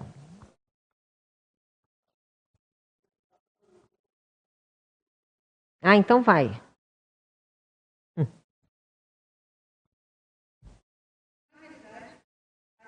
Essa técnica, conforme muitas outras da nós escrevemos essa técnica que já era feita, mas conforme a Mabel falou, não tinha nome. Não tinha nome. Então, o que é o triplo cego? É uma técnica que otimiza, é, que visa o objetivo dela, é permitir a ampla atuação dos, dos paraconsciencioterapeutas, do amparo extrafísico. Então, é, nem o evoluciente, nem o agendador e nem o consciente terapeuta sabe quem vai atender quem. Entende? Então, a agendadora tem, a agenda pelo horário, o evoluciente não escolhe pelos conscientes terapeutas e o consciente terapeuta também não escolhe o evoluciente. e aí a sincronicidade. É, isso. é só isso? É basicamente isso. É e a gente tem no dicionário, se você quiser aprofundar, né? Tudo bem. Lá a gente fala um pouco mais sobre isso. E eu acho que ela é usada em outras situações da conscienciologia também. Mas Sim. agora daí ficaria. É a, a sincronicidade só... que funciona, né? A sincronicidade funciona. Ju, eu só queria trazer que isso aí também tem a ver com a sua sinapse, né, médica, do duplo cego da medicina. tá certo? Para quem não conhece o trabalho E da ciência, você, você tem você a revisão duplo cega, é. que você não sabe quem é o revisor e, e o autor não sabe quem está revisando. Então, gente, posso continuar aqui? Eu queria fazer uma pergunta das tecnologias e para tecnologias, e aí nós estamos num momento mais expandido que vocês percebem atuando no paradiagnóstico. Quer falar, Priscila? Mabel, é, bom, bom, dia a todos. É, eu queria falar assim, porque na medicina a gente trabalha muito, especialmente o clínico, né, com hipótese diagnóstica. Eu que estou médica de família e comunidade, a gente trabalha com uma hipótese. São poucos os diagnósticos que a gente já faz. Então, na consciência terapia, existe assim essa gradação da hipótese primeiro, depois como é que Vamos lá isso? ver com eles aqui. Só, tudo vai, vai Tudo novo. é hipótese diagnóstica. Até as suas, os seus autodiagnósticos também são hipóteses. Hoje eu tenho essa hipótese, amanhã eu posso descobrir outra coisa e ser outra coisa. Então, e uma, só essa respondendo é o Gelson, que acho que ficou sem, sem resposta, o paradiagnóstico ele tem momentos predominantes. Por exemplo, quando a gente começa a atender alguém, a gente foca mais no diagnóstico. Na paranamnese, é, na paranamnese aquela técnica de exame que eu falei, holossomático, multidimensional, de entrevista, né? É, mas o paradiagnóstico é construído durante todo o processo consciente terapia, entendeu? Então é um processo contínuo. É, é vai em camadas, como a gente estava falando, né, informações, né, Nós vamos em e você, camadas. E justamente o mais legal, o mais bacana é que é uma hipótese, entendeu? Você está totalmente aberto para mudar, para acrescentar, para ampliar, para, conforme o Ivo trouxe o exemplo dele, né, expandir. Então isso aí que é o mais interessante. Então, na medicina, a gente tem o diagnóstico clínico, que ele é o diagnóstico, né? Em casos. E certos casos são só hipótese que depois tem que fazer um exame, uma propedêutica, né? Para daí dar o fechar. Mas é nesse sentido que eu estou dizendo. Então, assim, já, vocês já têm alguma coisa, assim. Eu vejo que nós temos, você falou do DSM, né? Tem o Código Internacional de Doenças. E isso vocês têm o dicionário, que eu não sei se caberia um outro adendo de trabalho relativo. E eu acho que, quem sabe, esse dicionário de sindromologia, quem sabe, vai ajudar nisso que ela está falando. É. Não é? É, mas o, é que a, a, consciência funciona diferente dentro do processo interassistencial. Os diagnósticos eles podem ser expandidos é, horizontalmente, eles podem ser expandidos também em termos de profundidade. E mesmo nessa, nesse a gente pode fazer 50 tipos de diagnósticos da pessoa. E um dos diagnósticos que são prioritários em cada atendimento, por exemplo, se a gente for pensar, tem a visão do todo e tem a visão passo a passo. Em cada atendimento, a gente tem que ter o diagnóstico daquilo que é prioritário naquele atendimento, que é o busilis. O Valdo usava esse termo, uhum. busilis, é o nó górdio. Uhum. Então, é, como ele citava, por exemplo, às vezes tinha uma moça que a, a avó dela querida é, dessomou por conta de, de tuberculose e ela tinha um processo de acoplamento no cardiochakra. Então, o busilis, o diagnóstico prioritário daquele movimento, e é o mais importante para aquela hora. Era aquele heterodesassédio de, da descablagem daquela. Daquela consciência. Então, é assim, é, é, importante a gente sempre lidar com autodiagnósticos, não só. É, qual é o prioridade, prioritário do momento no passo a passo, na, olhando a condição do passo a passo, e do ponto de vista macro, quem é essa consciência do ponto de vista global. Então, é saber lidar com essas várias camadas e tipos de diagnósticos da consciência, isso é o nosso desafio, não é simples.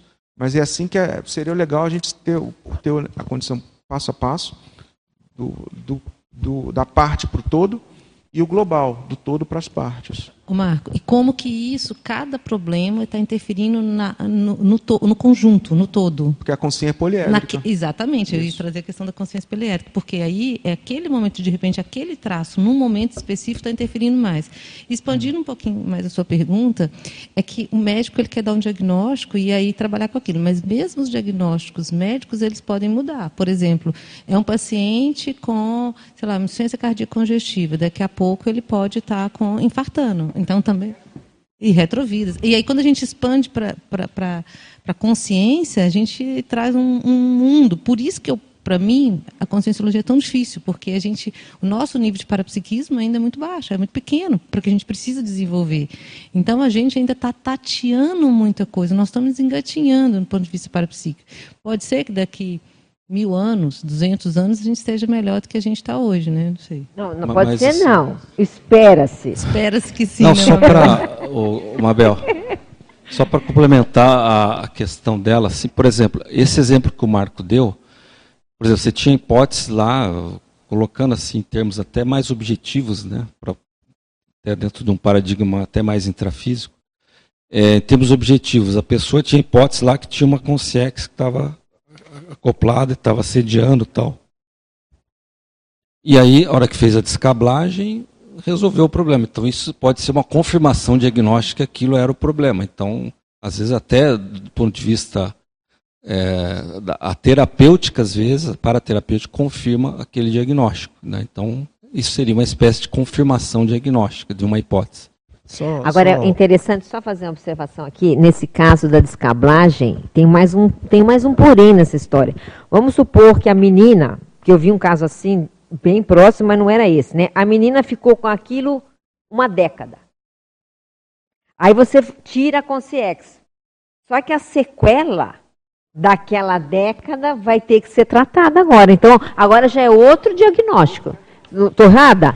Porque Abel. aquele primeiro diagnóstico foi resolvido, descablou. Mas e o que, que elas vão fazer com, com o que ficou? Então, nós já estamos numa outra fase do tratamento da pessoa. É verdade relativa de ponta. Exatamente. Não, e, e é as consequências do, da própria Sim, vai evoluindo. Né? É o que a gente chama de evolução clínica que tem a ver com paraprognóstico. Isso aí, é isso Eu ia faz, falar exatamente desse processo, puxando a, da minha área médica, que trabalha especificamente com a recuperação das sequelas. Né? Ah e então, quando a gente vê a consciência, existe um, um conceito na, na, medicina que é a funcionalidade, é como aquilo funciona. E a gente, dentro da, da consciência terapia, a gente trabalha com mecanismo de funcionamento. Então, às vezes, esse diagnóstico temporário, oportuno, que o Marco falou, fez a descablagem. Aquilo muda o mecanismo, às vezes, de funcionamento da consciência. Ela precisa trabalhar com aquilo. Então, às vezes, é importante também a gente enfatizar o como que aquela consciência funciona. Uhum. Dentro de um diagnóstico mais pontual. Dentro de um diagnóstico mais holobiográfico, um diagnóstico mais paragenético. Mas existe um funcionamento. Isso traz o né, que a medicina chama de funcionalidade, que é todo o processo de participação, interação, efetividade. E isso a gente pode extrapolar no contexto da, da consciencialidade. Né? Então, às vezes você faz um diagnóstico de uma causa, mas a doença ela tem um, um mecanismo, ela tem um funcionamento, ela interfere. Não, e tem modo. mais uma coisa, às vezes, que é dentro do que você está falando. Você tem lá a pessoa que estava funcionando, estava tava bem. Aí acontece um caso desse. Aí a consciex entra, fica lá uma década com a pessoa. Isso vai mexer em certos pontos que estavam adormecidos dela em termos de trafar e dificuldade. Aí tira a consciência, melhora, ô, oh, beleza. Só que aquilo que foi mexido agora vai ter que ser tratado. Então, uma, entendeu? A coisa vai. Uma né? coisa do, do, do paradiagnóstico é justamente ajudar a consciência a entender o diagnóstico dela, né? E ela se apropriar do diagnóstico e o que que esse diagnóstico repercu como que é a repercussão disso nela, né? É Porque essa, esse dinamismo vai sempre interferir, vai, vai né? Abrindo, perfeito. Eu só queria lembrar. Só uma dúvida aqui. É atendido, é atendido por dupla, não é isso? A, o, o evoluciente, não é isso? É. Está ouvindo, está ouvindo. Está ouvindo? Então, é, num primeiro atendimento, vocês têm uma hipótese, certo? É, de diagnóstico, para diagnóstico. Esse, quer dizer, você está ali atendendo, mas você não tem como discutir isso com o um colega do lado. Isso é feito depois, eu penso, claro. Não é isso? Então, assim, um paradiagnóstico logo de cara, assim, é meio difícil, que às vezes você pode haver discordâncias, né? E a outra coisa que eu queria colocar, esses dois terapeutas, ele vai até o fim, ou vocês, eu fiz, faz muito tempo que eu fiz consciência terapia, ou entra outro, por exemplo, você acha necessário uma especialidade de um determinado consciencioterapeuta, né, específica, que ele atua dentro daquilo ali. Esse é, consciência terapeuta pode ser é, é, chamado chamado para participar também? É, eu vou só primeiro falar uma questão que eu já ia comentar, depois a gente entra, tá? Nessa resposta. Eu ia comentar que a gente está falando muito da consciência terapia. Eu acho importante enfatizar que a consciência terapia é aberta para qualquer pessoa, mesmo que não conheça o paradigma consciencial. Então, ela é complexa, a gente está tratando de assuntos do parapsiquismo, mas qualquer pessoa é, que nunca ouviu falar, que nunca entrou em contato, pode fazer atendimento. E queria ressaltar a questão do limite do assistir.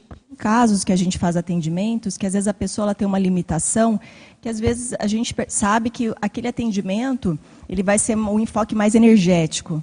Tem atendimentos que a gente não vai conseguir trabalhar tanto a cognição do evoluciente, só para mostrar assim que tem várias maneiras de trabalhar a consciência terapia. Não é sempre aquela consciência terapia cinco estrelas, né, que a gente vai fazer tudo, a pessoa vai fazer as reciclagens dela e vai ter aquela alta.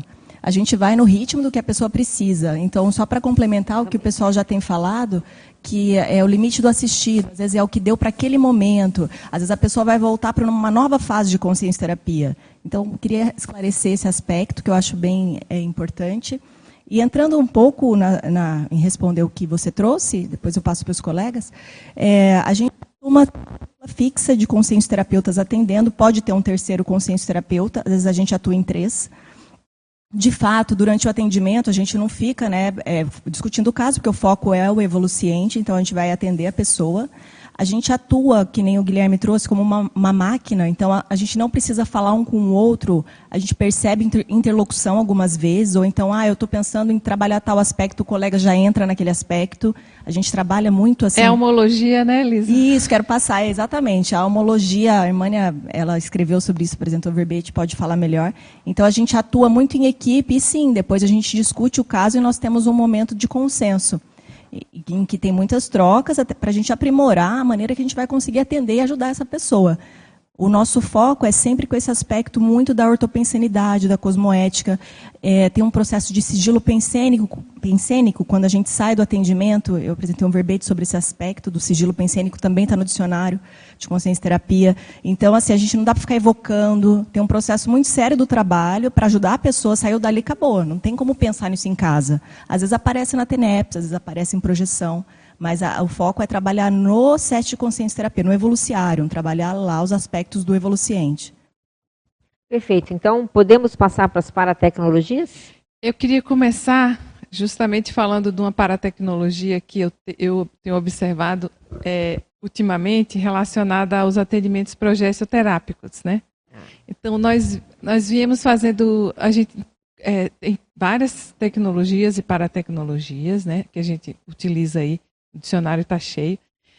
É, tem um atendimento conscisterápico e aí você percebe ali no campo, de, de, dependendo da necessidade ali de desassédio ou de paracirurgias, é, várias paratecnologias vão, vão acontecer e serem utilizadas. Mas ultimamente, né, a gente tem é, desenvolvido aí um atendimento, é, uma nova modalidade que é o atendimento progesterápico onde o, o evoluciente ele, ele é atendido por três consciencioterapeutas e são mais ou menos 50 minutos de progesterapia, então não tem muita fala, né? Ele chega, já, já senta e tem a, a e depois 10 minutos ali para fechar e organizar o que, foi, o que ocorreu. E o que eu observo né, nessa, nesses experimentos que nós estamos fazendo é que desde a hora que o evoluciente já entra ali no corredor para ser atendido, a, o campo já é aquele campo papainado. Ou seja, parece que o evoluciente já chega bem relaxado lá na, na poltrona para a progesterapia. Isso você não falou nada, né?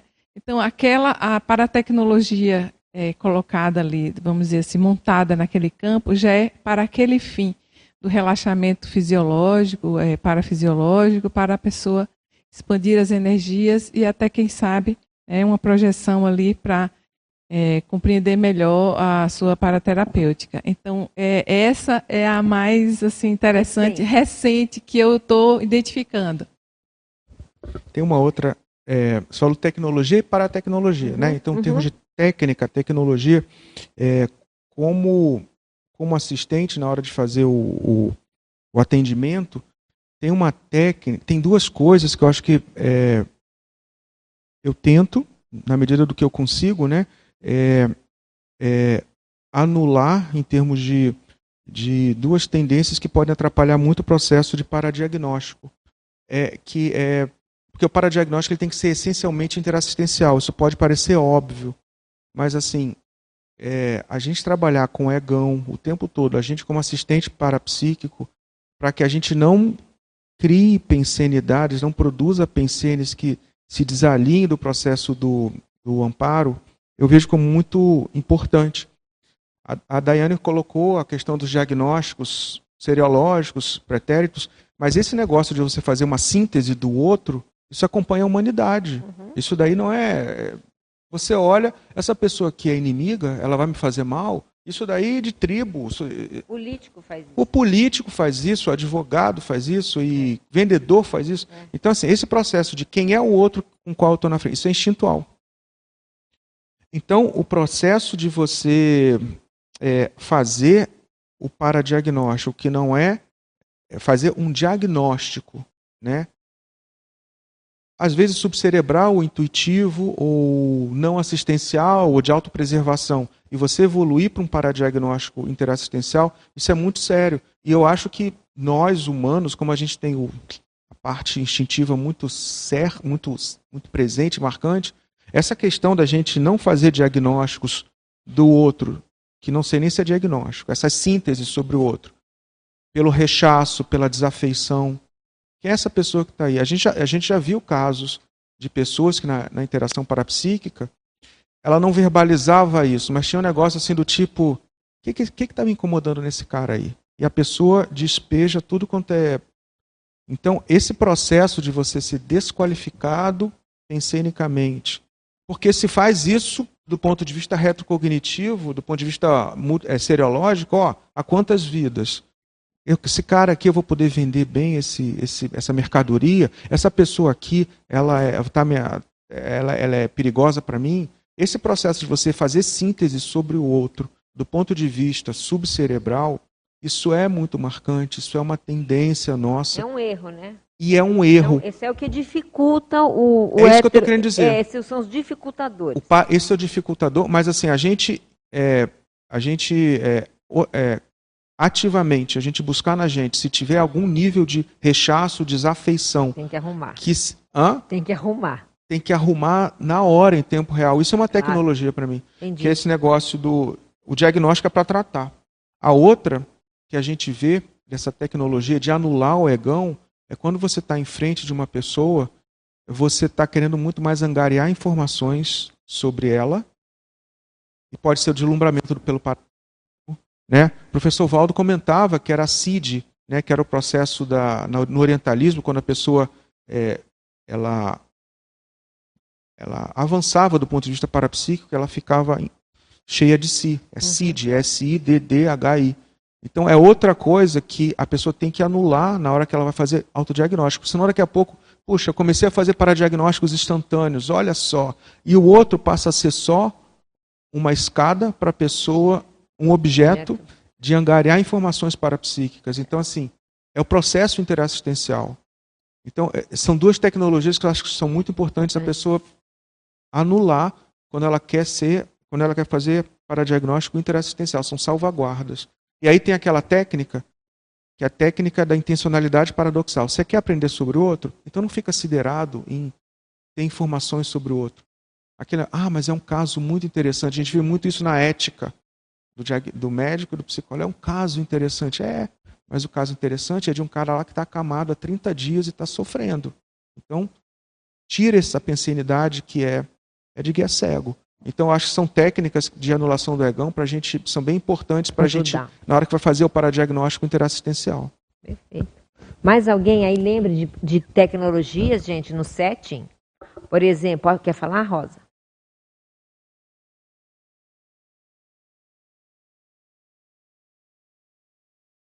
É que, assim, há algum tempo que está na minha cabeça uma frase enfática do verbete corpus de conhecimento da Conscienciologia. Corpus da Conscienciologia e a frase enfática que o professor Valdo diz que é a primeira vez que na, na, na Terra né, que tem um corpus de conhecimento que seja capaz de fazer a, a pessoa, quer dizer, a consim, é, viver enquanto consciência.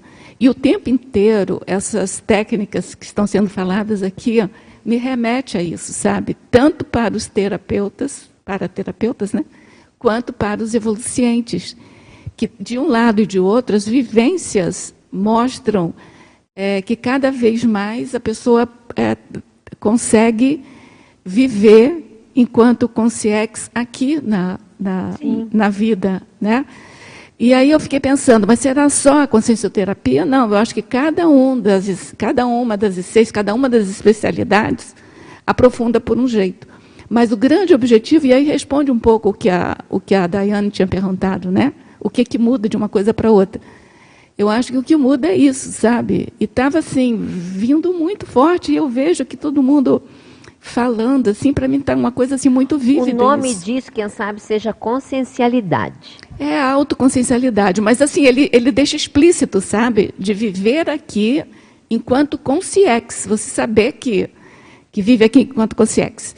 E aí tem uma, num círculo mental somático bem antigo, ele contando que uma é, tiraram ele do corpo e levaram, e levaram, quer dizer, eu não sei se tiraram do corpo, se ele estava lá na, no extrafísico, aí eu já não sei. Mas, assim, ele foi promovido para ele é, uma viagem, uma, uma passagem num planeta onde as consciências de lá já viviam uhum. na condição de semiconsexualidade, entendeu? De, eu já li isso de, aí, antes de ontem eu li isso aí. Você leu isso, uhum. né? Entendeu? Então, assim, eu penso que é isso, sabe? Aqui, a gente vai viver aqui com sim, na condição de, de, de, de consciex. Né? E eu acho que esse trabalho que está sendo falado, discutido hoje aqui, me remeteu a isso de uma forma assim muito intensa, sabe? E essa é a diferença para tudo que já houve é, aqui de movimento nesse sentido de, de, de parapsiquismo, né? Entendeu? Então tem essa. É, na verdade, ele falava, né, que é aquele planeta onde a consciência ela vivia com um nível de paraperceptibilidade tão grande que era como se ela estivesse no extrafísico. Então era uma dimensão intrafísica, intrafísica, mas com vivências próprias do que a gente entende hoje de uma dimensão extrafísica. Não é isso? Isso, isso vai sair no próximo livro do Círculo Mental Somático. É um capítulo do, do, do, do da edição 5 do, do, do, livro do Círculo Mental Somático. Eu não lembro exatamente que capítulo que é, mas ele comenta isso realmente. Ana, depois Marcelo. Eu lembrei agora, segundo estava falando a Rosa, que nesta semana a gente trabalhou dentro de um trabalho com os consciencioterapeutas voluntários, na verdade, a técnica da evocação do paradigma consciencial, né? que é uma técnica que foi desenvolvida pelo é, consciencioterapeuta Francisco Carvalho. E é justamente você, dentro do evolucionário do setting consciencioterápico, você rememorar, rememorar, rememorar, resgatar o paradigma consciencial que a pessoa é esqueceu. É uma técnica que vocês usam no paradiagnóstico ou não? É uma técnica que depois ele dá um diagnóstico que para, a pessoa... Depois do diagnóstico. Ah. É, é uma técnica que a gente percebe que a pessoa ela está é, intrafisicalizada, não? ou naquele momento ele está esquecendo, ele está tendo uma visão mais restrita, restrita, mais é, pequena, né? Uhum. Aí a gente amplia, amplia, e isso é um diagnóstico também de que a pessoa está vendo de, por um viés mais é, que não é multidimensional. Perfeito. Eu queria, eu estou curiosa de saber dessas técnicas de diagnóstico, porque eu, tô, eu imagino que cada consciência terapeuta, de repente, tem uma técnica mais própria, mais singular, porque eu vejo isso no, na docência conscienciológica, né?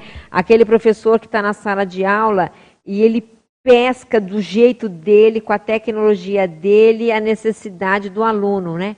Então, de repente, eu não sei se vocês têm algumas singularidades assim no setting. Mas fala, Marcelo. Não, é que a gente está falando bastante de consciência terapia aqui no, no, no tema sobre paradiagnóstico.